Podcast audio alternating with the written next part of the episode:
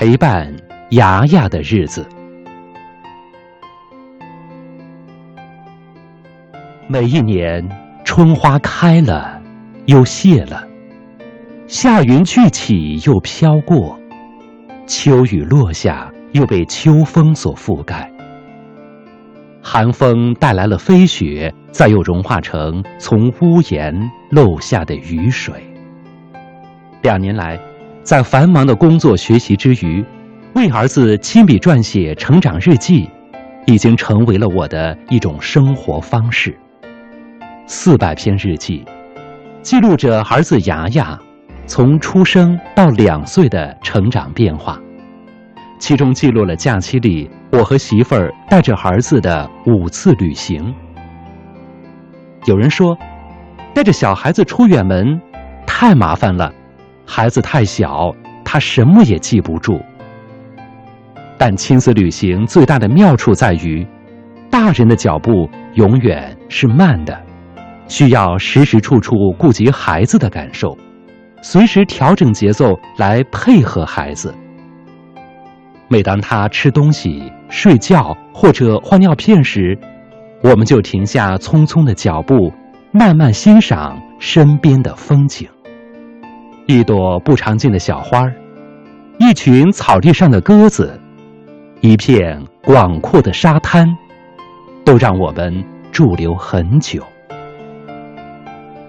跟随爸爸妈妈出门，孩子一定渐渐发现了每一个新地方与自己家的不同。或许，人的生存能力正是启蒙于对环境变化的感知。在大连自然博物馆，儿子专注于恐龙蛋化石。原来，这么大的恐龙是从这么小的蛋里出来。幼儿与恐龙。地球与众生，灵性回归亿万年前，仿佛不是肉眼凡胎。但保护地球、热爱大自然的思想种子，或许正是远古生命刻写在孩子心灵中的印记。在厦门市美术馆，一位五岁左右的小姐姐和一岁多的儿子。手牵手一起看画，我们大人远远的看，不去打扰。对孩子们来说，他们一定有共同语言，也有着对美的本能的理解和感悟。美育不是一种机械的艺术技能，它是人在同等经济条件下活得更有趣、自信、舒展的生活方式。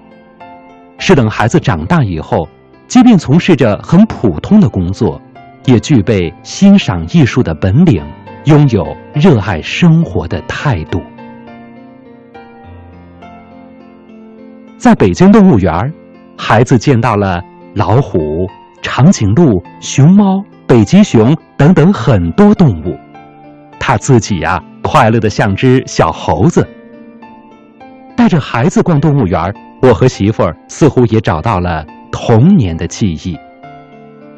现在想想，童年真的像汉白玉一样纯洁无瑕呀。